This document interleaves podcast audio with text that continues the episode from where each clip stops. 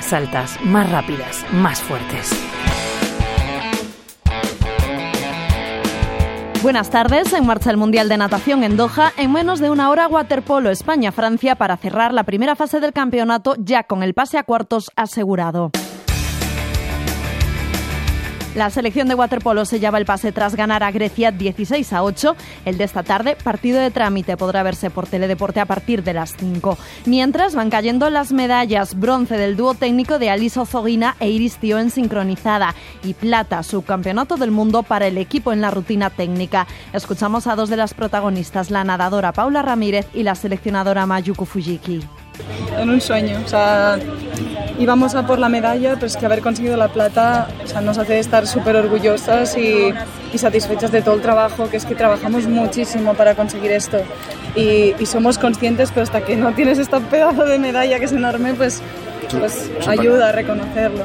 Tengo que decir que llevo muchos años ya compitiendo y que creo que nunca había visto tantos países tan bien. O sea, creo que todavía me hace estar más orgullosa porque creo que nosotras hemos mejorado muchísimo eh, a lo largo de mi trabajo, pero de mis años en la selección, pero es que mm, todavía superar a tantos países que están tan bien es increíble. Nosotras tenemos un gran objetivo de entrar top 5 para ir a juegos y hemos tomado muchos detalles y decisiones para que no arriesgar nada, nada, nada. Si hay riesgo de dificultad que si podríamos quedar primera o octavo, hemos dicho que no cogemos para que eh, seguramente queremos ir a París. Entonces en esta, este momento que es ningún base max significa que estamos eh, haciendo un camino muy bien. Mañana en juego la clasificación olímpica en la final del equipo libre de sincro. Y ya tiene billete para París el equipo acrobático. También plaza olímpica para la nadadora María de Valdés tras lograr la plata en la prueba de 10 kilómetros en aguas abiertas. Reconoce que las condiciones del mar fueron complicadas. Se planteaba esta prueba como un todo o nada en la carrera olímpica. Así nos lo ha contado desde Qatar tras convertirse en subcampeona del mundo. Cuando vi el, el mar, en la situación en la que estaba, eh, mm, me asusté porque dije, hombre, eh, me pensaba que iba a ser otro escenario. Y, y, bueno, dije, no tengo nada que perder, tengo que dar todo porque es mi última oportunidad para la clasificación.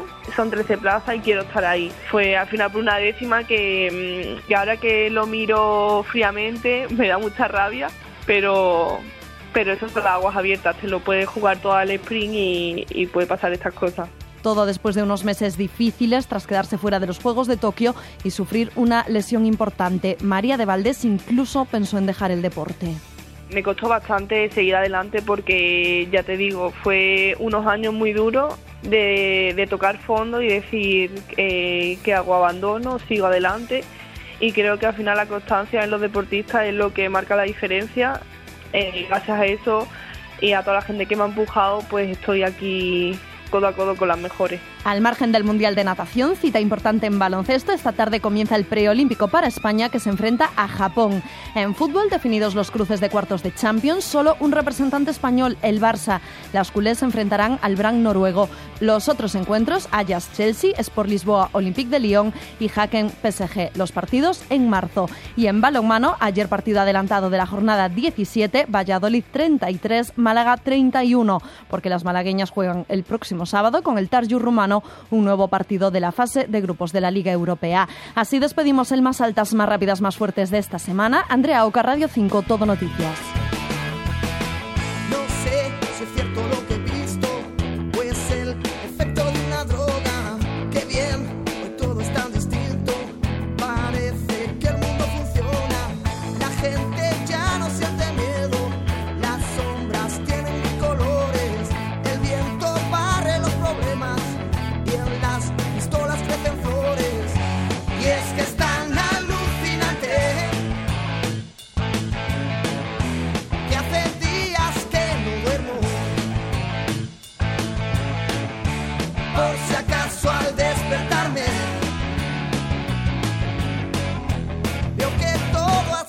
Sueño.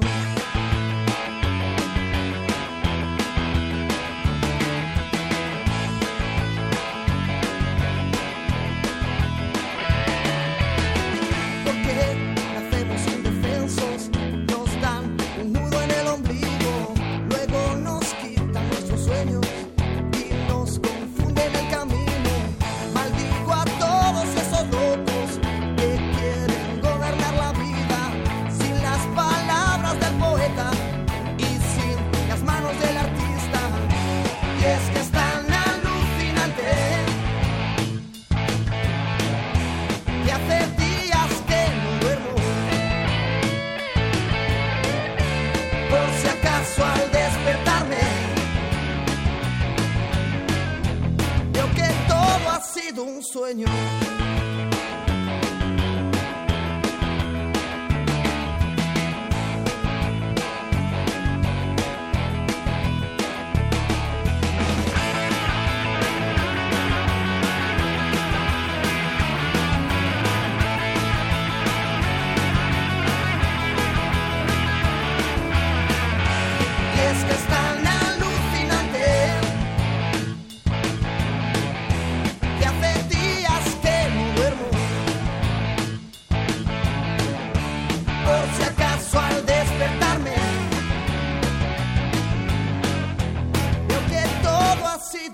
Sueño.